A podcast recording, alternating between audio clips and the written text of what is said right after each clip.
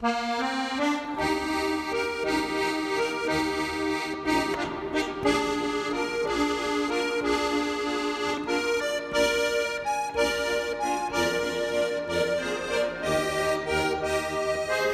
los? Einfach so? Ja, dann herzlich willkommen zu Rosi und Cosi, ohne Rosi und Cosi, nämlich mit der Theresa Ja. und der Iwi, also meiner Wenigkeit. Ähm, es ist ein bisschen komisch, das stimmt. Es ist so unerwartet, es ist für alle unerwartet und sehr komisch. Ähm, wir, wir, wir, es ist auch nur eine Folge, das nächste Mal sind wir nicht mehr da, es ist wieder Rosi und Cosi, wir versprechen es. Hoch und heilig. Hoch und heilig, es ist ein kleiner, ich habe es weibliche Übernahme genannt. Frauenpower Theresa pur. fand den Gag nicht so lustig, weil weiblich, feindlich, egal. Ähm, auf jeden Fall ähm, haben wir das Konzept übernommen und genauso auch umgekehrt. Deswegen sitzt natürlich heute auch ein Gast bei uns. Ja, und das ist ganz sehr, komisch, dass es oder? auch geklappt hat. Ja, Wir- es ist ultra Wir sitzen immer ja. alleine zu Hause, zu zweit auf meinem Boden, nehmen auch zwei Kisten auf und der Einzige, der uns zuhört, ist mein Hund. Und heute ist der, die Person, die uns zuhört, und die nicht zuhört, ist der Filur, aber dafür ist heute Corinna Milborn da, Ja. die natürlich, also für uns, für uns ist das schon Was Besonderes. Ja, wir freuen uns auch sehr, danke. dass das alles geklappt hat. ein kleines Ja, Ehrchen. danke für die Einladung. Ich freue mich auch sehr. Ja, ähm, ich, ich, ich, ich stelle mal kurz, Ja, in kurz Rosi und vor. Cosi Rosi und Cosi werden immer die ja. Gäste kurz vorgestellt, deswegen sage ich jetzt auch das, was ich finden konnte, sozusagen. Und wenn, wenn was nicht stimmt, bitte einwerfen. Ähm, Corinna Milborn äh, kommt aus Innsbruck, Tirol. Sie hat Politikwissenschaft, Geschichte und Entwicklungspolitik studiert. Nicht alles an einem selben Ort, aber das ist irgendwie in Granada oder noch irgendwo kann das sein? Ja, in Spanien und in Guatemala und in Genau. Wien. Hola. Theresa ist große Ich bin Spanier. großer Spanisch-Fan, ja. Das ist die spanische Seite, das ist Ich ja- auch. ja. Erste Sympathiepunkte. Ja. Ähm, sie ist sie, äh, Journalistin des Jahres 2018 gewesen. Oder immer noch. Das, ja. Ähm, und dieses Jahr für die Romy nominiert in Information. Genau, Es läuft ja. noch vier Tage heute, wo die Aufnahme ist. Ich habe extra nachgeschaut, man kann noch vier Tage voten. Ähm, gemeinsam mit Peter Filzi-Filzmeier, muss ich sagen, ich bin, gehört zum Filzi-Fanclub. Aber ich glaube, man kann, man kann auch öfter abstimmen. Deswegen. Ja, und das ist eine Schnabel. Ich, ich gehöre zum Schnabel-Fanclub. Also, Okay. Also haben wir mehrere Fanclubs. Stimmt man eigentlich auch für sich selbst ab oder ist das. Warum nicht, oder? Ja, man sollte irgendwie, glaube ich. Man sollte? Ja, ich glaube, man sollte schon, klar. Aber, aber nein. Eher nicht, okay. Ja, also ich habe es nicht gemacht, ehrlich gesagt. Ja. Aber ich freue mich trotzdem, wenn es jemand anderer macht. okay. Das heißt, Ich schätze es nicht gering oder so. Ja, okay. Ja. Ja. Ähm, seit 2013 sind Sie Infochefin von Puls 4, Ja. Pro7, seit eins dieser ganzen Media Company. Ich habe gar nicht erwähnt, wo wir heute sind. Wo sind wir, Theresa?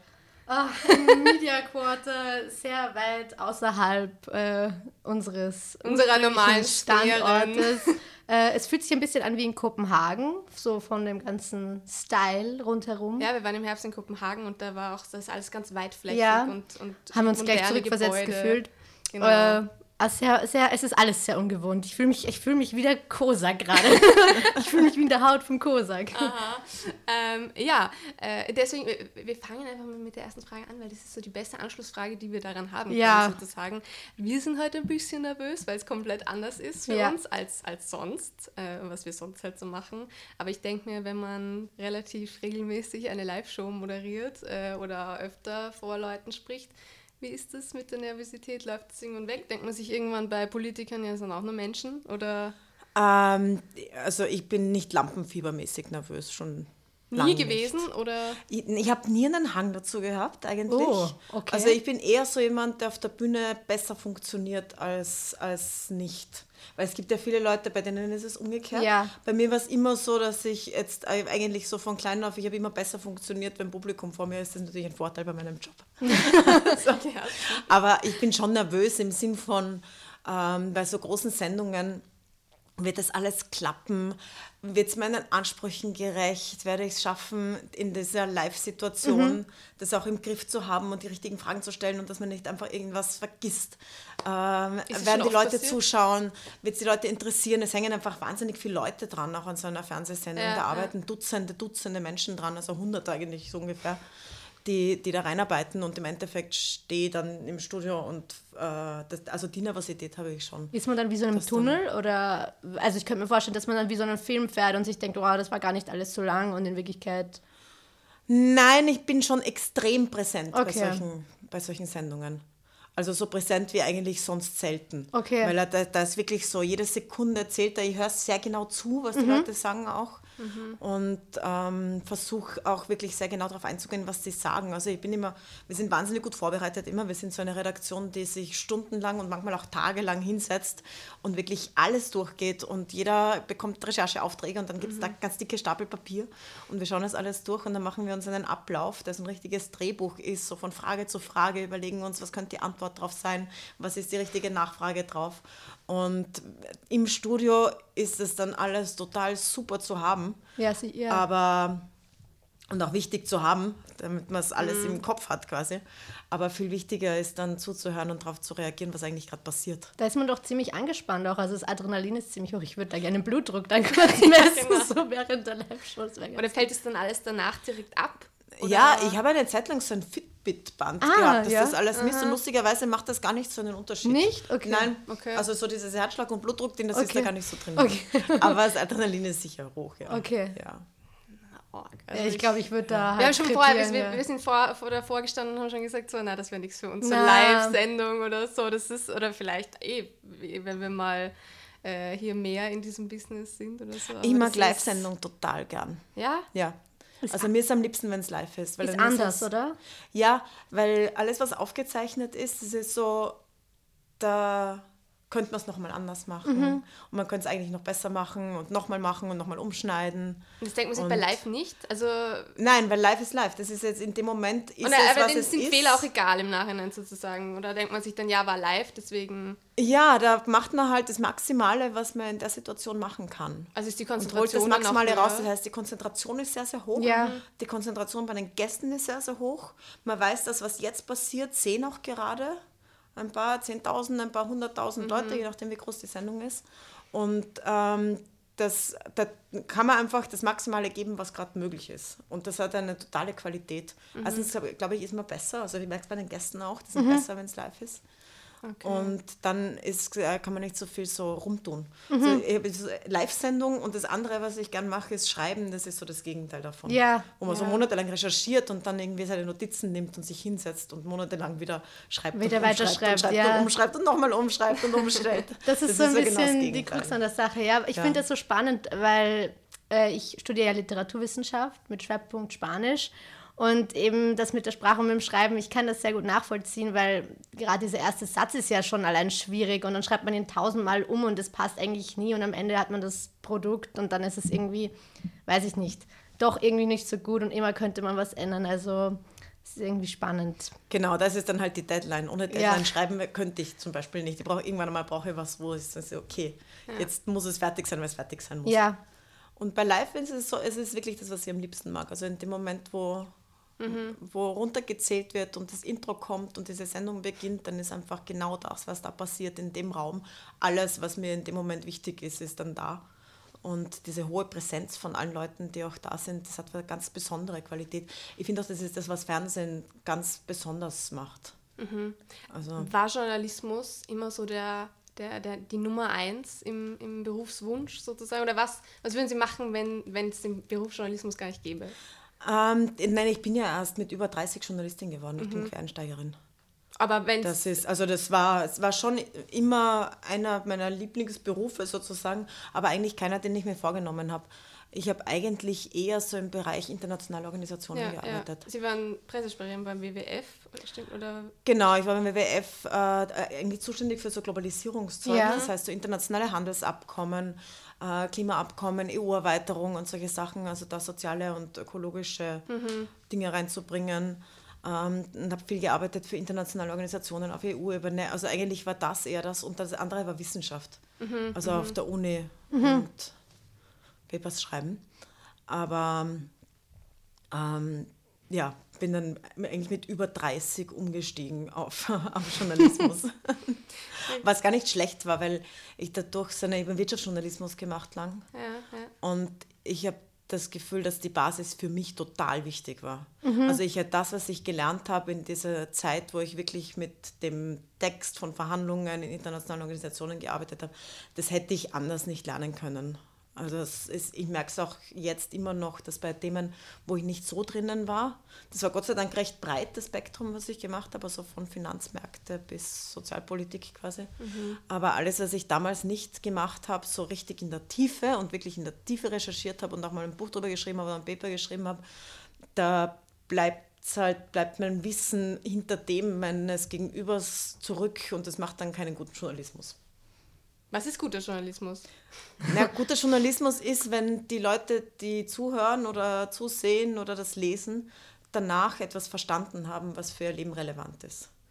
Das heißt, ähm, erstens einmal versucht man natürlich als Journalistin oder besonders als Chefredakteurin auszuwählen, was ist überhaupt relevant, was glaube ich, das relevant ist für die Leute, die heute Nachrichten schauen oder die die Sendung anschauen. Was brauchen die für Informationen, um sich in ihrem, also in ihrer politischen Meinungsbildung zu orientieren? Das ist schon mal so eine Vorauswahl, wo man versucht, das halt gut zu treffen. Man denkt, okay, was beschäftigt die Leute gerade, was brauchen sie für Infos? Äh, Und das Zweite ist, das dann so aufzubereiten, dass von diesem riesen Wust an Informationen, den man als quasi hauptberufliche Informationsarbeiterin sich zusammensucht und mit Leuten redet und Sachen liest und äh, rausgeht und sich anschaut, das dann so rauszufiltern, dass jemand, der nur diese zehn Minuten am Abend hat zum Beispiel, um sich eine Nachrichtensendung anzuschauen, oder dann spät am Abend die Muße hat, sich eine einstündige Diskussionssendung anzusehen, dass er das konzentriert, das, was ich rausgefiltert er habe, von dem ich denke, dass es wichtig ist, dass das rüberkommt und irgendwo ein Klick im Kopf entsteht und jemand sagt, okay, nein, jetzt habe ich es verstanden. Verstanden, ja. Oder vielleicht sogar, jetzt habe ich ein besseres Argument für meine Meinung oder jetzt habe ich meine Meinung geändert dazu. Sowas, das ist guter Journalismus, finde ich. Und da gehört aber halt sehr viel dazu. Es hat sehr viele Methoden, verschiedene, verschiedene Formate. Also eine Empathie braucht man auf jeden Fall, um die Leute zu verstehen, was sie wollen, was sie brauchen und alles. Das ist irgendwie wichtig und hat nicht jeder, glaube ich, auch, oder? Also ich kann mir nicht vorstellen. Ja, ja äh, äh, Entschuldigung, was braucht es, um Journalist Ja. zu werden? So dieses, also wie Sie gesagt haben, diese, dies- diesen Grundbaustein an, an, an Journalismus, oder, äh, also aus der Wirtschaft und Finanzen, aber es gibt ja ganz viele verschiedene Bereiche an Journalismus, die man machen kann. Also ganz viele, also in meinem Freundeskreis, die, die zum Beispiel sagen, sie wollen Journalismus machen, die studieren halt Publizistik oder Politikwissenschaft Ja, oder das, so. das kann man natürlich auch. Also ich finde es persönlich, finde ich es praktischer, wenn man sich in einem Bereich wirklich gut auskennt und wenn man schon ein ganzes Studium macht, dann würde ich das eher in einem Bereich machen, wo man, wo man sich inhaltlich dafür interessiert. Ja. Also ehrlich, ich glaube ehrlich gesagt, mit einem Volkswirtschaftsstudium zum Beispiel oder einem Politikwissenschaftsstudium oder einem Technikstudium, was auch immer, besser aufgestellt ist und dann das Handwerk dazu lernt. Also ein Publizistikstudium ist ja, das ist ja Kommunikationswissenschaft, da lernt Genau, man sicher auch, also ich, ich möchte das eigentlich nicht kleinreden, das ist auch, auch wichtig. ja, ja, ja. Aber Aber wenn man, Man mit dem Know-how ja- kommt und das Werkzeug dann quasi dazu lernt, dann ist das ein ganz anderes. ja, außer man wird. Medienjournalist, dann ist Publizistik natürlich das richtige Ja. Grundstudium auch. ja. Kann natürlich auch sein. Also ich habe es auch gemerkt, also beziehungsweise ich, bei mir ist es halt, bei mir ist es so, dass ich immer Journalistin werden wollte, ähm, es aber nach Erfahrung darin sozusagen irgendwie abgehakt habe, interessanterweise. Oder Ja, aber das ist ja auch Journalismus, was du jetzt machst, oder? Ja, aber das ist halt, ich weiß es nicht. Natürlich ist aber, ähm, ich dachte halt, dass ich mit meinem Studium sozusagen in diese Richtung komme und jetzt hat mich mein Studium aber irgendwie in eine andere Richtung gebracht. Oder noch nicht ganz, aber ich, ich weiß zumindest durch dieses Ausprobieren, dass ich nicht mehr unbedingt Journalismus machen möchte, aus dem Grund, dass ich ähm, irgendwie schon ein bisschen gemerkt habe, äh, es ist für meinen Fall nicht kreativ genug. Aber das, das sind ja meine Erfahrungen. Wie kreativ kann Journalismus sein?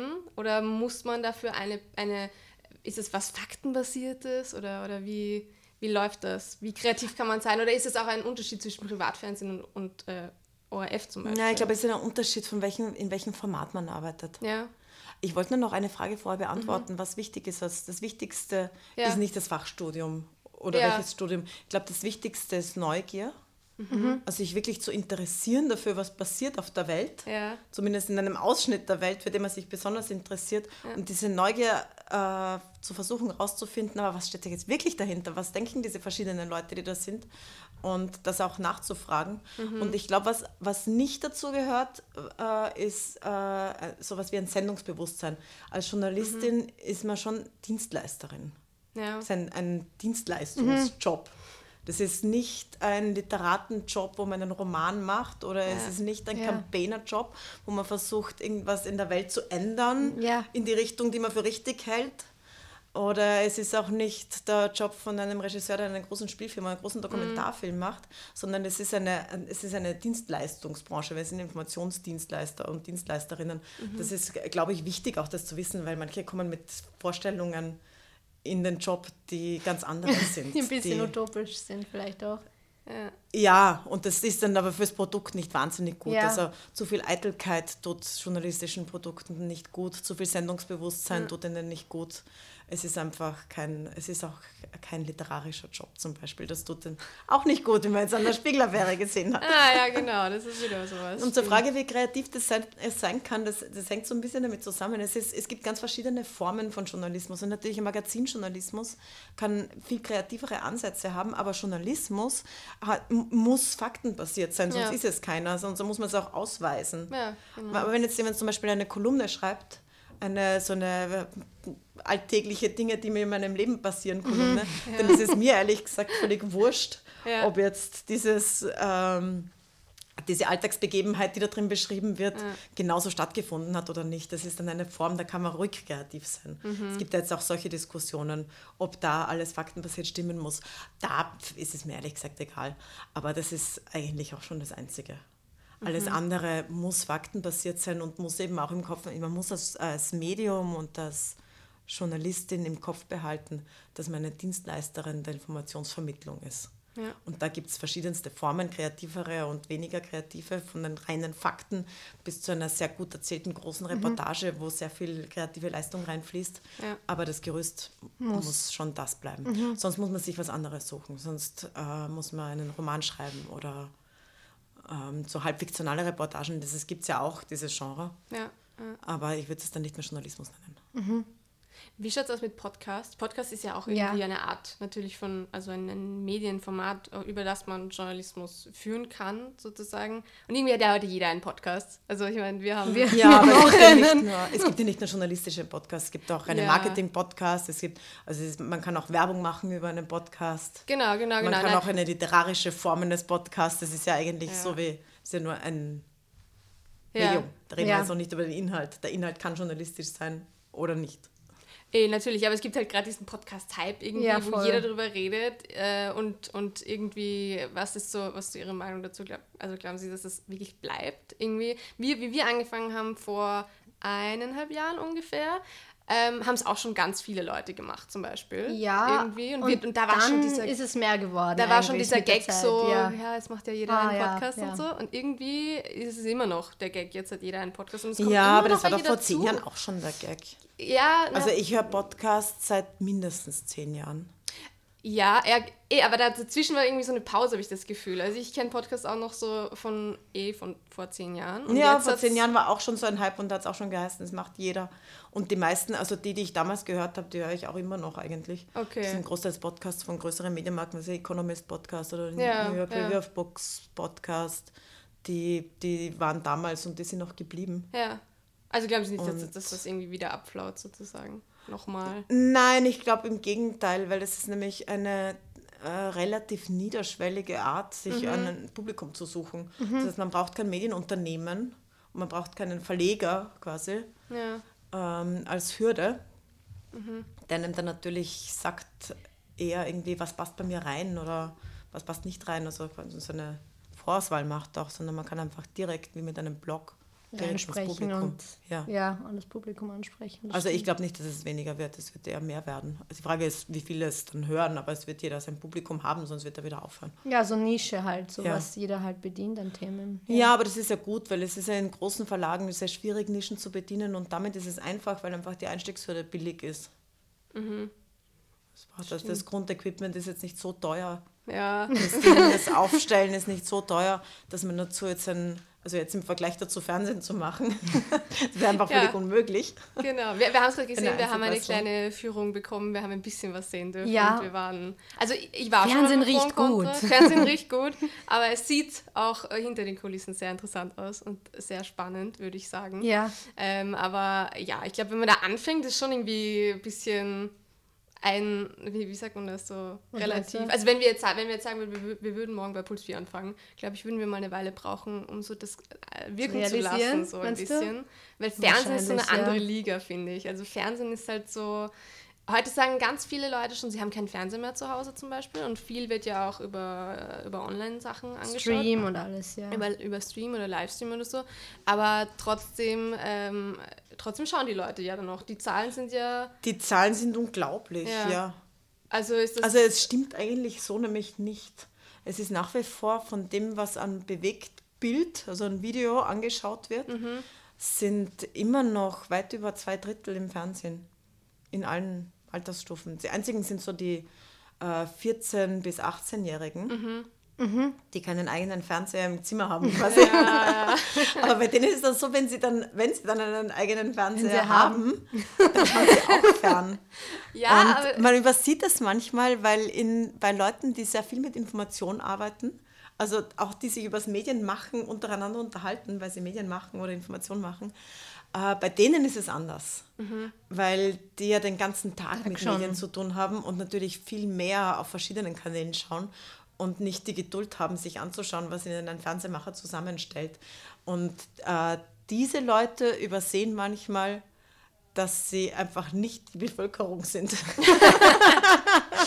und dass die allermeisten Menschen nicht den ganzen Tag äh, Zeit haben, um ja. vor Bildschirmen rumzuhängen, ja. sondern die haben ihre Jobs ja. und die haben ihre Familien und die kommen heim und dann setzen sie sich vor den Fernseher und schauen sich die Nachrichten an und dann schauen sie sich den Film an oder wählen sich einen aus, aber nur von ein paar Kanälen wo halt dahinter dann Programmplaner sitzen, die sich genau überlegen, so was könnte den Leuten heute gefallen. Mhm, mhm, ähm, was würden sie gerne sehen vielleicht heute, was setzen wir ihnen vor, wie machen wir es am besten. Mhm. Und äh, das ist halt nach wie vor ist das die Masse. Ja, Irgendwann einmal wird sich das sicher ändern. Aber ja. ich habe vor, ich, vor sechs Jahren, ich habe so eine Präsentation von vor sechs Jahren wo ich reingeschrieben habe, in fünf Jahren ist es aus mit dem linearen Fernsehen. Und es ist einfach so falsch. Also es ist so falsch, es ist einfach in die andere Richtung gegangen, ja, dass ich inzwischen viel vorsichtiger bin das ist einfach, Menschen sind recht träge, was. Mhm. Aber es ist lustig, weil betrifft. uns wird auf der Uni beigebracht, dass es immer, in, immer mehr in diese individuelle Richtung geht. Also wir, wir schauen Netflix, wir hören Spotify, also wir haben keine Lust mehr. Also unsere, Genera unsere Generation wird vorgeworfen, wir haben keine Lust mehr, dass uns Programme vorgeschrieben werden, sozusagen, was, das und das läuft dann und dann. Also wir sind wir sind ja auch nicht mehr gewohnt, wirklich so, dass das heißt, ja, äh, Montag 18 Uhr gibt es die neue Folge, weil wir können jede Folge immer auf Netflix schauen. Ähm, außer bei gewissen. Ich, es gibt schon noch. Wir, wir, schauen eigentlich viel fern, oder? Ja. Es wird uns immer vorgeworfen, uns dass, vorgeworfen wir dass, wir zu viel fernschauen. Oder dass wir zu auch nicht immer sehen. adäquates Fernsehen schauen. aber das gehört auch dazu, zum Entspannen. Voll. genau. Also, das ist auch legitim, ohne da jetzt zu ja. viel zu verraten. Aber ich glaube, in so einem Publizistik-Hörsaal stimmt das ja. Ja, ja. Aber eben der Publizistik-Hörsaal und die Menschen, die ist drinnen sind, sind nicht die Masse, Masse der Bevölkerung, ganz einfach. Ja. Die nach wie vor einfach einen geregelten Tagesablauf hat, der auch immer noch durch Fernsehformate bestimmt ist. Ja, das ist ja auch schön. Ich finde da gar nichts Abwegiges so. daran, wenn man irgendwie so um fünf heimkommt und man weiß, in einer halben Stunde kommt das und das. Oder ich meine, ja, wenn wir jetzt, also wir sind zwar bei Puls 4, aber die ZIP 2 ist halt auch was, mit, womit man aufwächst. Also ich bin ja. damit aufgewachsen, ich weiß, die um 10 gibt Ups, Entschuldigung. Wirklich, das, äh, das, das spielst du eine bestimmte Zeit und man schaut es halt dann an. Und danach geht man schlafen. Und das, ich, also so eine gewisse Regelmäßigkeit ist ja auch was Schönes im Fernsehen sozusagen. Ja, das ist halt, was auch die, die Kraft von Fernsehen ausmacht nach wie vor. Mhm. Aber wenn wir ja bei den Hürden waren, Podcast, ja. niedrige Hürde, Fernsehen, die große Hürde ist die Distribution. Also dieses ja. Ding, dass man von einem Studio in Millionen Haushalte kommt ist einfach technisch aufwendig und ja. teuer. Da brauchst ein bisschen mehr als und, unser kleines ja, genau. Mikrofon. Und die, die technischen Anforderungen dann von dem, was Leute gewöhnt sind zu sehen, bedeutet Ja. einfach einen bestimmten Standard an Studios, an Kameras, an Licht und so weiter. Das ist einfach ein hoher Aufwand. Mhm. Ja. Und Podcasts haben im Vergleich dazu einfach eine sehr niedrige Ja. Schwelle. Mhm. Also da ist man schon mit ein paar hundert Euro dabei eigentlich, wenn man es jetzt nicht so hoch ansetzt, Ja. was man an Standard setzt und kann trotzdem so ganz gezielt eine Nische treffen, die sich im Fernsehen zum Beispiel nie wiederfinden wird, weil im Fernsehen müssen immer Dinge laufen, die für eine bestimmte Masse Sehr interessant sind. ja. Mhm. Weil das ist auch der Unterschied zu Netflix. Also Netflix veröffentlicht ja keine Zahlen. Ähm, die Zahlen, die sie manchmal veröffentlichen, sind eigentlich sehr, sehr niedrig. Mhm. Aber, die, aber man findet dort eben Dinge, die eine ganz kleine Anzahl von Menschen nur interessieren. Und es funktioniert dann trotzdem, weil die ja. halt auf der ganzen Welt sind und sich das da dort anschauen. Das, sowas kann im Fernsehen nicht funktionieren. Ja. Und bei Podcast kann man eben wirklich Nischen ansprechen. Von, Wenn es dann 10.000 Leute sind, die das interessiert, dann ist es für ein ZDF nicht interessant, aber Ja. für einen Podcast das kann es eine super Zahl sein. Ja. Aber das ist ja dann trotzdem irgendwie so, also man kann ja, also Fernsehen ist jetzt nicht direkt so ein Medium, wo man gleich eine Reaktion bekommt. So wie ein Schauspieler, der im Theater steht und der hört ja gleich, ob die Leute das lustig finden oder was weiß ich was. Und also bei Pro und Contra laufen ja immer diese Twitter-Sachen durch irgendwie ähm, und und man sieht, was die Leute davon halten oder man diskutiert dann auf Twitter danach. Aber und bei Podcast ist es aber dann eben zwar niederschwellig, aber man kriegt auch nicht so die richtige Reaktion direkt. Nicht wirklich. Also, es- oder es Ja. dauert lange, bis man mal. Fängt man denn was irgendwie bekommt, an, so also gibt es große Twitter-Diskussionen? Wenn irgendwer sich über Pro und Contra irgendwie so die letzte Sendung beschwert, dann fangen sie an mit den Leuten zu diskutieren? Oder? Ja, also ich, ich schreibe schon zurück und diskutiere manchmal, aber das sind zwei ganz verschiedene Gruppen. Ja. Also äh, die Leute, die auf Twitter mitschreiben, die haben ganz wenig zu tun mit den Leuten, für die wir die Sendung machen. Also das Aha, darf man jetzt okay. auch nicht verwechseln, Okay, okay. okay. weil es eben genau aus dem Grund, was wir vorher gesagt haben. Ja, ja. Also die Sendung, eine Fernsehsendung ist äh, für Leute, die, also ich mache sie für die Leute, die am Abend heimkommen und sich das dann anschauen. Ja. Und dann ein kleiner Teil davon ist diese Insider-Community, die die anderen Journalisten sind und Politiker und so Ja. weiter, die auf Twitter darüber diskutieren. Das ist mir jetzt nicht unwichtig. Also das ist mir natürlich, äh, und ich nehme Kritik da sehr ernst, weil es von Leuten kommt, die sich auskennen. Mhm. Und das ist auch sehr hilfreich, aber es ist nicht das Publikum, für die die Sendung gemacht wird. Die sind nicht auf Twitter. wir sind auf Twitter. Wir sind auch. Ja, ihr seid in der Schnittmenge. Wir sind, Ja, wir sind- ja. diese, wir sind- diese kleine ja. Mikroschnittmenge, die Genau. Schnittpunkt. der kleine Also nervige es ist schon, ich finde es schon sehr nützlich, ich diskutiere auch drüber, aber es hat mit den, mit den Reaktionen, die wir bekommen per E-Mail oder Leute, die anrufen, es rufen Leute noch an. rufen Leute an, ja, es schreiben auch Leute Briefe auf Papier und schicken das Faxen dann. auch noch? Nein, Faxen habe ich echt tatsächlich, ich weiß gar nicht, wo es hier überhaupt einen Fax gibt.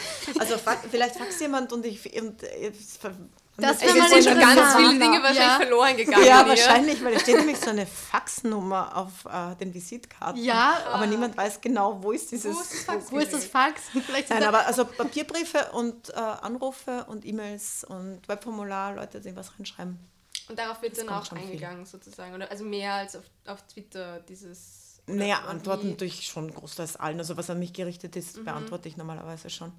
Da oder dort, wenn es also wenn's jetzt nicht viel, viel zu viel ist und ich schaffe es einfach nicht. Ist man manchmal auch Twitter müde? So ein bisschen. Ja, schon. Schon, Ja. Aber also ich, ich verwende Twitter so ein bisschen so wie eine Nachrichtenagentur. Das heißt, ich lese eigentlich viel mehr, als dass ich mich an Diskussionen beteilige. Okay. Und ich folge auch zu einem hohen Prozentsatz äh, Medieninstitutionen, Leuten in verschiedenen Teilen der Erde, wo mich interessiert, was dort gerade los ist. Also ich beteilige mich jetzt nicht sehr viel an diesen österreichischen Twitter-Diskussionen. Wenn ich das tun würde, dann wäre ich, glaube ich, müde. Ja. Ja, kann man vorstellen. Also wir sind teilweise schon Twitter-müde geworden. Bisschen, ich finde, ja. in letzter Zeit war es ein bisschen, ein bisschen komisch auf Twitter manchmal. Oder manchmal gibt es so, die- so Phasen und da kommen dann auch immer ganz viele Blogger und sagen dann, ja, ich mache jetzt Social Media Detox. Ja, weil, Äh. weil es einfach mal notwendig ist oder weil man irgendwie angestrengt ist auch. Man, man weiß dann gar nicht, welche Information man zuerst verarbeiten soll oder so. Ja, leben wir in einem Informationsüberfluss schon irgendwie, oder? Oder wie kann man das rechtfertigen, wenn man Dienstleister von Informationen ist? So, ist es schon zu viel oder?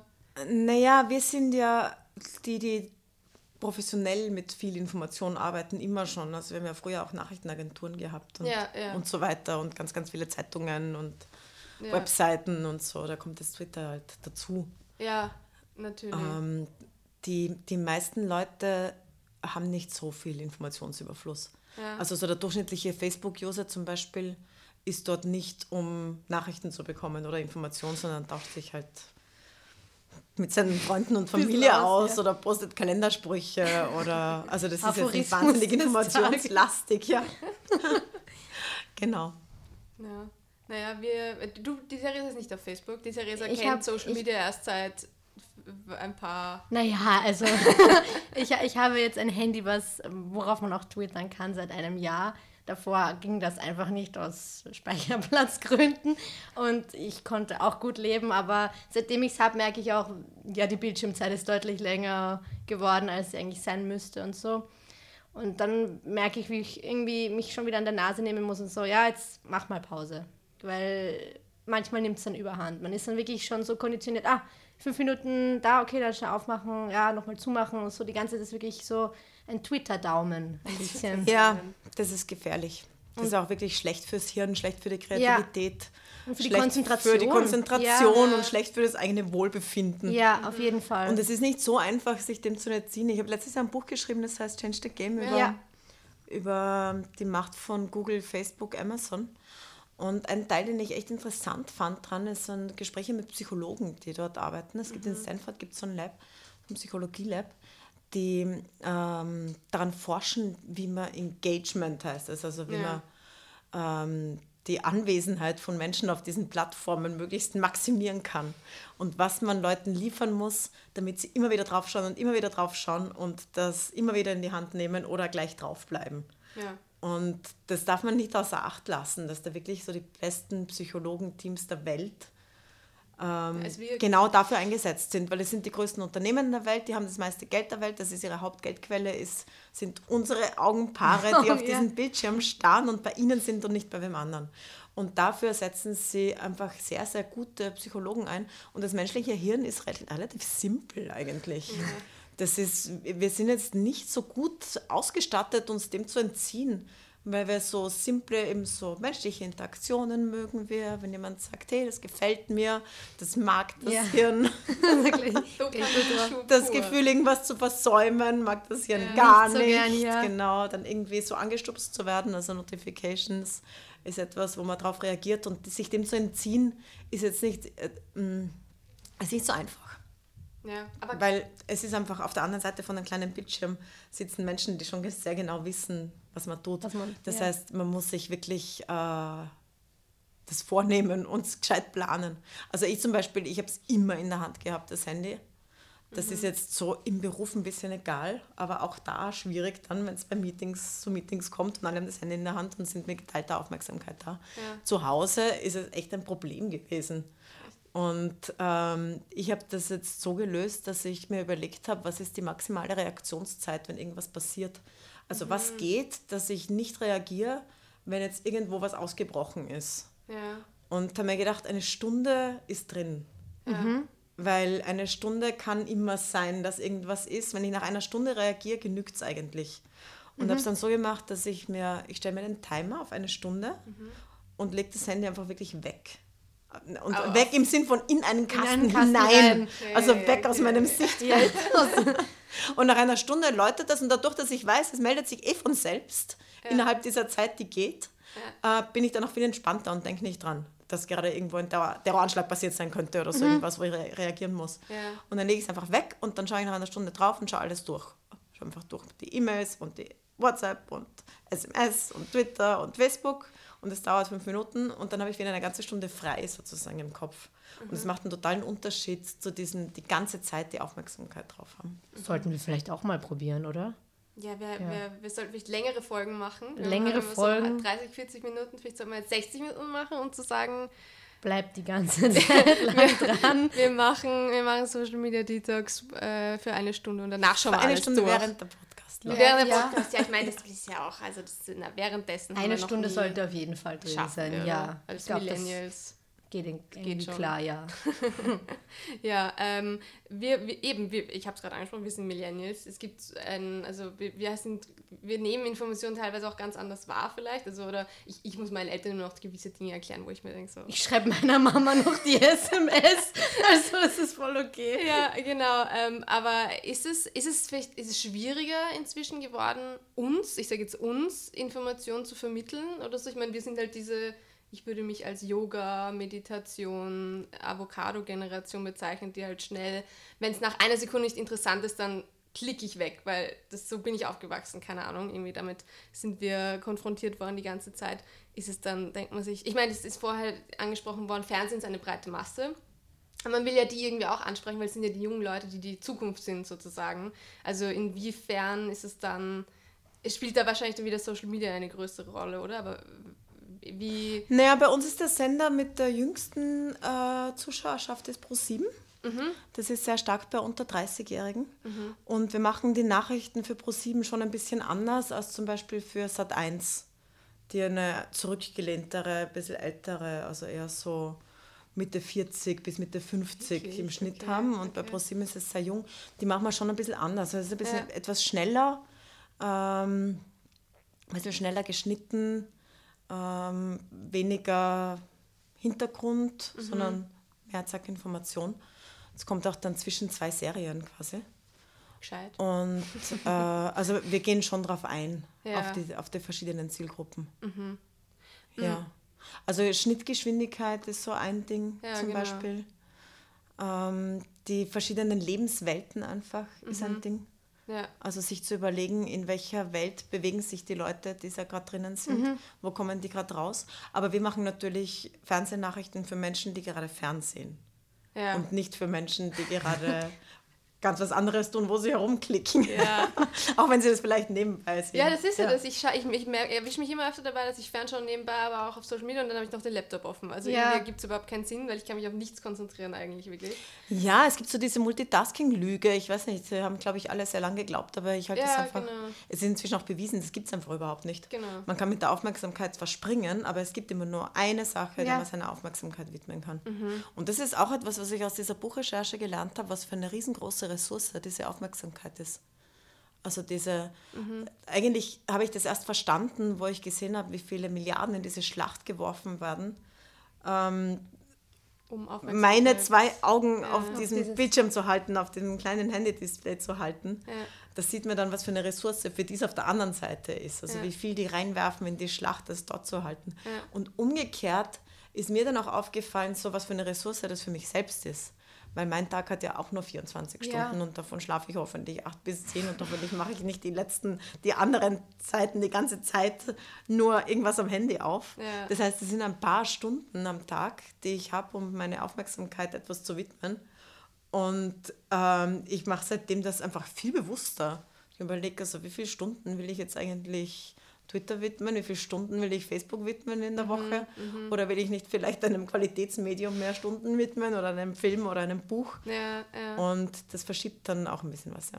Also ohne Medien geht es eigentlich gar nicht, oder? Oder ver verbringen Sie bewusst Zeit ohne Medium teilweise am Tag oder auch am Wochenende, keine Ahnung. Ja, am also, Wochenende die Stunde eben immer dazwischen. ja. ah ja, voll die Stunde. Wobei ich die manchmal zum Lesen nütze, wenn ich es schaffe. okay, okay, okay. Ja. Gut, ja, bei Lesen ist die Theresa eher so. Da bin ich absoluter Pro Profi. Ich lese ja nichts teilweise. Also na ja, na ja, na Wir werden immer Bücher ja, geschenkt ich lese sehr und dann viel, ja. da hat es zehn Seiten und dann ist wieder das vorbei. Das ist keine gute Idee bei der Ivi. zu schenken, es muss schon sehr gut sein. Nein, wahrscheinlich nicht. Aber ähm, auf Instagram sieht man immer wieder viele Naturfotos eher auf ihrem Profil. Also ja. ist wahrscheinlich Natur. Also man würde halt denken von einer Puls 4 Infochefin, dass da die Politiker und die Interviewpartner und was weiß ich, was ich so sehen. Aber Natur ist anscheinend auf Instagram so das Ding. Ich, also ich, ich für mich ich meine, ganz ehrlich, mir ist das zu mühsam. Instagram, Instagram mit meinem, über meine Arbeit so? zu ja? machen. Okay. Weil es einfach, das, das wäre so eine Zusatzaufgabe. Ich kann schnell was twittern, über was ich gerade mache. Ja. ja.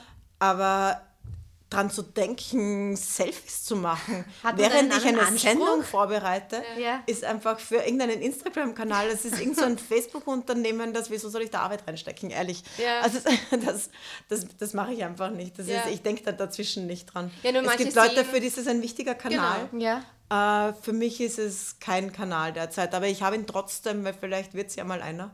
Und deswegen nütze ich ihn jetzt eigentlich immer nur, wenn ich sage so, oh, was für ein schöner Baum. ich will, dass andere Leute auch Freude an diesem schönen Baum haben. Deswegen hat sich das so entwickelt. Okay. Aber das Ja. ist doch irgendwie ein schöner Grundgedanke. Ich möchte, dass andere Leute auch eine schöne, eine schöne Ja. Freude haben an dem schönen Baum haben. ja, andere fotografieren ja Essen. Genau. Ja. Es gibt ja, ja, auch schön. Auch, schön. schön, Ich ja. auch schön, was ich esse. Ja. Stimmt. Ähm, aber Ja, aber ich, ich, ich bespiele Instagram einfach nicht ja, ja. professionell, beruflich, sondern Twitter stelle ist- nur ab und zu ein Foto von einem Baum rein. Wir sollten auch öfter Bäume auf unserem Instagram Ja, ich habe da stellen. kein Problem. Das machen wir jetzt gleich danach als so Hinweis auf unseren Umarmen wir mal Gast den Baum. Ja, sozusagen. ja Genau. sehr gut. Ja, gut. Genau, das schauen wir dann gleich. Ähm, wollen wir noch ein bisschen weg von diesem Thema Journalismus? Du, du hattest so Ich hatte eine, eine, eine wichtige Frage, ein Theresa, persönliches ja. Anliegen. Also Sportler haben ja, bevor sie in ihr, also in ihr Spiel, in ihre, in ihre Zone gehen, haben ja immer so ein Lied, was so quasi sie bereit macht für das ankommende Event oder was ansteht halt. Gibt es das auch beim Fernsehen, dass man so ein Go-To-Lied hat, wo man sich denkt, so, ich mache mich jetzt wie ein Boxer ready für was das auch immer kommt oder so? nein, das habe ich nicht. Gar Ich nicht? habe kein Ja, Lied. Keine nein. Routine oder irgendeine Routine? Also es läuft schon immer so Musik im Studio, wenn das Publikum reinkommt und Ja. so. Aber nein, das habe ich nicht. Und so eine Routine, also dass man abergläubisch ist, irgend noch mal schnell irgendwas umarmt oder keine Ahnung, ein Stofftier Nein, irgendwo anschaut. was ich mache, also wir haben eine vorgegebene Routine Ja. äh, durch einfach durch das, was Fernsehen halt so ausmacht. Das heißt, ich muss in die Maske Ja, ja. und werde eine Stunde lang geschminkt und frisiert. eine Stunde. Eine ganze Stunde. Wow. Die Männer nur fünf Ist Minuten. das die Stunde, Die wo, Stunde die, ohne wo das Handy, Handy. weggelegt wird oder wo Nein, da habe ich schon noch angeschaut in wird? der Das Hand. ist Habe ich schon noch in der Hand. Okay. Und dann gibt es die Stellproben, die Tonproben nochmal, die Kameraproben, dann kommt das Publikum rein, dann wird das Publikum begrüßt und, und so weiter. Also das hat schon so eine vorgegebene Routine. Aber dieses eine Ding, um, worum es äh, da geht, ist es so dieses Zurückziehen. Ja, genau. Ja. Und das mache ich so, ich stelle mir einen Zuseher oder eine Zuseherin vor. Manchmal eine reale Person, wo ich mir denke, okay, Ja. das könnte die Person sein, zum Beispiel eine Nachbarin oder so. Denke mir, okay, was, was ist jetzt, ne, weil, man- weil man ja selbst mit so einem Informationsoverload hineingeht in diese Ja. Sendung. Und teilweise bin ich dann sehr, sehr im Detail drinnen. Das heißt, ich bin da irgendwie schon bei was, wo es schon fünf Artikel drüber gegeben hat. Ich denke, das weiß jetzt eh schon jeder. Und mich interessiert jetzt noch die Detailfrage dazu. Und warum haben sie das damals zu dem so gesagt?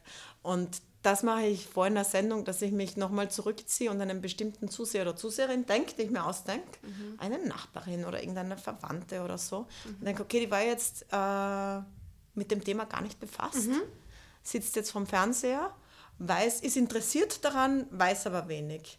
Was sage ich als erstes, um zu erklären, warum das jetzt ähm, interessant sein könnte, was jetzt kommt? Und was soll die mitnehmen aus der Sendung? Und das also so, so nochmal so Perspektive zurechtrücken.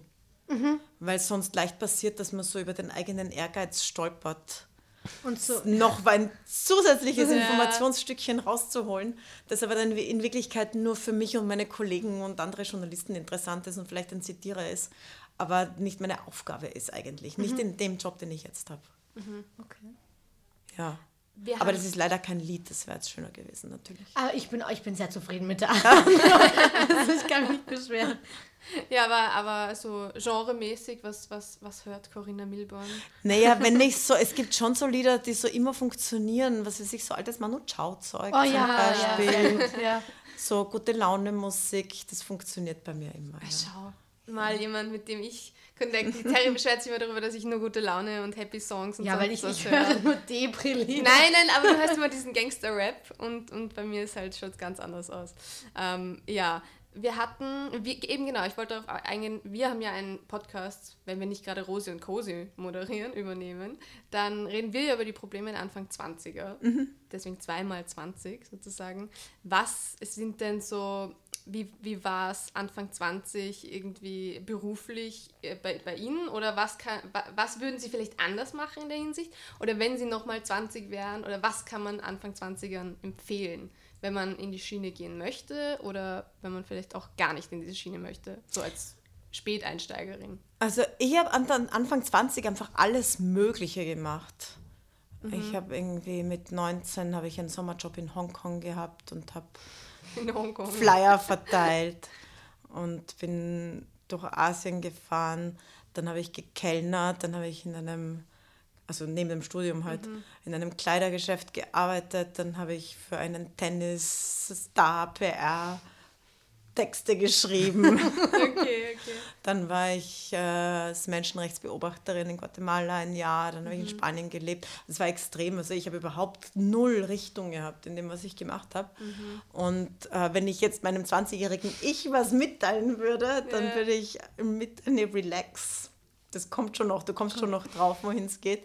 Okay. Weil das war schon immer gepaart so mit dieser Frage so, scheiße, was mache ich mit meinem Ja. Leben eigentlich Ja, so? wohin geht's? Versäume ich Ja. was? Sollte ich was ordentliches, irgendwie sowas studieren, wo so ein Beruf danach Ja, steht, dass es auch eben braucht? So sollte ich doch Medizin machen quasi. Erfolgsstress irgendwie so, wenn man sich denkt, oh, ich muss jetzt irgendwie was machen, was so ja, in eine Richtung. irgendwie- Erfolgsstress, aber eigentlich mehr, also eher schon in Richtung so Existenzstress. Ja. Ja, genau. Mit 16 hat man ja halt schon ein Startup und mit 18 verkauft man es wieder und mit 20 ist man Millionär. So, so, also so wird der Druck bei uns aufgebaut teilweise. Gab es das früher, also wie, wie Sie Anfang 20 waren, hat man das da schon gespürt? Ich finde, wir spüren das heute extrem teilweise. Ja, da war schon auch, also ich war vielleicht noch so bei den Letzten, die relativ in Ruhe studieren konnten Okay. und wo Studienwechsel jetzt auch nicht so schlecht angesehen waren. Oh ja, okay. ja, ja. Ja, aber es hat schon angefangen. Okay. Das schon. Also es war schon so, dass in der ersten Vorlesung, in der ich gesessen bin, der Professor, wie sie es jetzt auch immer noch machen, gesagt hat, höchstens ein Prozent von euch werden jemals in diesem Beruf arbeiten, die anderen 99 Prozent verlassen am besten jetzt den Raum. oh. Also das war, glaube ich, immer schon so in, den, in diesen Studien. Und also äh, mir hat dieses Hin- und Herspringen und viele verschiedene Jobs machen äh, total viel gebracht. Jeder einzelne davon. Ja, also nicht. Und das war jetzt nur ein kleiner Ausschnitt, also ich habe alles Mögliche noch gemacht. okay. Und ähm, das wäre vielleicht der, der größte Rat, den ich 20-Jährigen geben würde, das ist halt einfach nicht zu viel Stress. Nicht zu viel Weil Stress die, und die Welt ändert sich ja sehr schnell. Es gibt ja teilweise Ja. die Jobs, die Leute machen werden, wenn sie 35 sind, gibt es vielleicht jetzt noch gar nicht. Mhm. Das heißt, vielleicht ist es, ganz, ist es gar nicht so sinnvoll, sich wahnsinnig den Kopf drüber zu brechen, zu zerbrechen, was man in 20 Jahren machen kann, Ja. wenn es vielleicht etwas ist, was noch gar nicht erfunden ist. Mhm. Und dass man noch gar nicht weiß, was es dann für Jobs geben wird. Ja, wir leben in einer schnelllebigen Welt. Ja, Ja. alles kann passieren. Das kann passieren. Lass dich überraschen. Lass dich überraschen. Genau, das, das sagen wir auch immer sehr gerne. Ähm, Theresa, hast du noch. Ich, ich, ich habe eigentlich vorhin auf eine andere Frage anspielen wollen, was dich doch immer so interessiert hat. Wegen Podcast? Nein, nein, Richtung morgendliche Ah Nahrungszunahme. ja, also ich bin ja, ich bin ja eine Frühstückerin. Dreimal Frühstück als alles andere. Äh, und da mir gesagt wurde, dass es okay ist, wenn ich Fragen wie diese stelle, muss ich einfach Wer hat das gesagt? Was? Wer? Äh, Frühstück Corinna Milborn. Gar- ich frühstücke meistens gar nichts. Gar normalen, gar Tagen- nein, an normalen Tagen frühstücke ich gar nichts. An Wochenenden schon, da frühstücke ich so Haferbrei. Ja, Ja, genau, so Haferflocken mit so Obst drauf. ja. Ja. Und unter der Woche, äh, da, nein, Also fängst du nicht. Mittagessen dann an unter der Ja, Woche? genau. Wow, okay. und das geht vom nichts essen. Funktionieren, weil, also braucht der Körper bis, bis Mittag nichts? Nein, ich kann in der Früh nichts essen. Okay. Das ist. Aber immer schon. Ich habe immer schon spät angefangen. Immer, immer Mischkost oder heute, heute ist ja jeder pesketarisch, vegan, sonst was? Oder? Nein, ich bin gar nichts von dem all. Okay, also auch nicht vor, dass es je in irgendeine Richtung geht. Nein, nein, ich bin gar nichts von dem all. Aber ich mache sehr viel selbst. Ah, okay, okay, Also okay. ich backe gern selbst Brot oder ich, ich koche viel selber. Gibt es einen absoluten Küchentipp? Also ich meine, es gibt Wow, so, es gibt so, ich weiß nicht, es gibt ja so, so Wundermittel und also ich interessiere mich sehr für solche Öle und was weiß ich. Und es gibt ja auch so im, im, im Du Küchenbusiness. interessierst dich sehr für Öle. Ja, Also, Aber Küchentipp in welche Richtung? Also, also was ist sowas, wenn wirklich alles verhunzt ist? Wo man sagen kann, okay, das geht immer. Was kann man immer essen? Was kann man immer essen? Curry, oder? Curry. Curry. Curry geht immer. Scharf oder Also wenn man so unscharf? fast Ja. nichts mehr zu Hause hat und es Dann gibt irgendwie Curry so im, immer. man hat so, so, so im Kühlschrank ist noch so von den fünf Kartoffeln sind drei ausgetrieben, aber zwei gehen noch Mhm. Zwei und dann gehen ist noch. noch so ein verschrumpeltes Backerl mit ein bisschen Sellerie und Karotten Ah. und dann findet man irgendwo noch eine Packung Kichererbsen und, Und dann- aus dem, also Curry geht irgendwie immer. Auch wenn man gar nichts mehr zu Hause hat, kriegt man noch Curry ist Curry immer zu noch Hause. drin. Ja, Curry ist immer noch drin. Curry genau. ist immer noch Currypaste ist immer da. Ja, habe ich mir jetzt auch gekauft. Garam Masala oder so heißt das doch, oder? Genau, das sind diese Sachen, die für ewig im Kühlschrank wohnen, aber auch eh nie Genau. schlecht Die, die werden. werden eh nicht schlecht. Ja, Die ja. werden eh nicht schlecht und ähm, so wenig kann gar nicht zu Hause sein, dass man nicht irgendwie einen Curry draus machen kann. Und wenn, wenn zu wenig raus, dann muss man einkaufen gehen. Ja, weil Curry ist wichtig. Ja. ja. Genau. Das ist aber Eine Curry-Mentalität. Curry-Mentalität, genau. Ja, Theresa, was Ich habe alle Fragen gestellt, die wichtig für mich waren. Frühstück und was war das andere wollen? Äh, und äh, Routine. Und, und, so, und, und, und, äh, Und Lieder, Routine, ja. Musik, genau, auf jeden Fall. Aber ich finde, das sind berechtigte Fragen, weil das stellt man sich halt, oder ich weiß nicht. Ja, klar. Also, ich, Ja, man weiß ja eben diese, also worüber wir am Anfang geredet haben, Journalismus und so, das sind ja viele Dinge, die man sich vielleicht nicht unbedingt denken kann, aber das ist halt so, ja, darüber redet darüber man mit redet einer man, ja. Infochefin von Puls 4, mit einer Journalistin und so, aber ja, man, man Aber was die Leute interessiert, was ist eben die- Curry. Was, und was frühstücken sie? Genau, was tun sie Ja. sonst eigentlich? Also das ist äh, auf jeden Fall eine, eine relevante Frage, die man, die man sich ständig stellen kann, aber da ist noch die letzte Frage, die ich interessant finde. Was ist die Interviewfrage, die man nicht mehr hören kann? Oder die, die ihnen immer gestellt wird? Gibt es sowas? Also gerade gerade bei Frauen werden ja andere Fragen gestellt als Männern auch irgendwie. Ja, mir werden ehrlich gesagt nicht so Frauenfragen gestellt meistens, ja. Ah, okay. Also, Oder nein, eigentlich in Interviews nicht, aber vielleicht trauen sich Leute auch nicht. okay. Hätten wir was fragen sollen, Theresa? in Ich finde, wir waren schon sehr gut in die Richtung mit. Stimmt, dass die Küchenfrage Ja. gestellt, das ist okay. ja, nein, aber, nein, aber das also stört mich auch nicht. Also Ja, also, schon so manchmal so Fragen nach Kleidung, aber ich finde das eh interessant. ja, Ja. weil es Ja. beschweren sich ja so viele Das so nach dem Motto, ja, jetzt hat schon wieder die und die das angehabt in der Abendsendung und jetzt wird nur darüber geredet, aber nicht darüber, was sie gesagt hat zum Beispiel. Also das ist nicht, wenn dann Leute zum Beispiel auf Twitter schreiben, was, was hat die Milborn heute schon wieder an? Äh, Ja, nein, das tut niemand tatsächlich, Ja. aber das hat auch einen Grund, weil ich habe immer dasselbe an. Ja, das ist Ja. mir auch aufgefallen. Stimmt. Ich habe immer dasselbe an, ja. Also- Und ich finde auch, Aus Strategie oder? Aus Strategie, ja. also genau damit Ja. die Leute das nicht fragen. Ich finde auch, man kann es eigentlich niemandem vorwerfen, wenn er darüber redet, was jemand anhat, weil Fernsehen ist so ein visuelles Medium, Ja, ja. dass halt einfach ganz wenig davon ist, diese Wörter, die gesagt worden, die funktionieren einfach nur, wenn alles andere zusammenpasst und dann geht es richtig rein. Also es ist schon so ein sehr, sehr starkes Medium. Ja. Aber nur wenn alles zusammenpasst. Aber wenn irgendwas irritiert, also wenn jemand zum Beispiel eine, was weiß ich, eine rote Schlangenlegerjacke anhat, die, die glänzt, Ja, oder blöd frisiert ist oder zum Beispiel Maske ist einfach total wichtig im Fernsehen, wenn jemand total glänzt. Ja. Weil bei den Kameras etwas, was normal aussieht, wenn man so auf der Straße rumgeht, sieht im Studio plötzlich nicht mehr normal aus in den Kameras und mit dem Licht. Dann kann man nicht anders als das sehen. Das ist jetzt nicht irgendwie was, was man jemandem vorwerfen kann. Und ähm, es wird deshalb so viel über Frauen da geredet, weil Frauen einfach viel auffälliger sind. auffälliger gekleidet sind, auffälligere Frisuren haben, Ja. auffälligeres Make-up haben, während Männer einfach immer dunkle Anzüge anhaben. Und wenn da mal einer bunte Socken zum Anzug anhat, dann reden eh auch alle drüber. Ja, also es ist nicht so, dass das nicht passiert. Oder eine auffällige Krawatte anhat, dann reden auch alle über die Krawatte. So ist das Medium einfach. Das ist einfach ein visuelles Medium. Aber das ist auch der Grund, wieso ich einfach immer dunkelblaue Anzüge anhabe. Also das nimmt das einfach weg. Und Gescheit. ich bin ja als Moderatorin nicht, also ich will ja nicht, dass die Leute über mich reden, ja. ähm, sondern die sollen ja der Sendung folgen können und nicht irritiert sein von irgendeiner Jacke oder einem Rock und wie lang ist der Rock jetzt und so weiter. ja, ja. Und deswegen habe ich irgendwann angefangen, immer die gleichen Anzüge anzuhaben. Und das ist tatsächlich so, es ist nicht so, dass es irgendjemandem aufgefallen wäre. Das war ein bisschen, glaube ich, deprimierend für so Styling-Menschen, die sich immer wirklich viel Gedanken machen drüber. Ähm, was zieht man als nächstes an? Äh, und es soll nicht immer das Gleiche sein, aber Ja. wenn man immer das Gleiche anhat, also diese Anzuguniform, dann geht das einfach durch. Das heißt, funktioniert. hier im Puls 4 Studio gibt es irgendeinen Raum, wo ganz viele blaue Anzüge hängen und Nein, ich habe so, ich, ich hab einen Kasten und da hängen lauter dunkelblaue und schwarze Anzüge drin. Ja. Genau, und verschiedenfarbige Tops. Okay, okay. genau, ja. Ja, gute Und Strategie. ich habe jetzt echt schon ganz lang nichts anderes an und das funktioniert total gut. Okay. Aber am Wochenenden wird dann der blaue Anzug. Da kommt grün mal. Da kommt der, der grüne Anzug für den Baum. Man muss sich anpassen, genau. Am Wochenende trage ich keine Anzüge. Ich hänge die, wenn ich aus dem Sender gehe, hänge ich sie in den Kasten und dann ziehe ich was anderes an. Okay. Ja. Ja.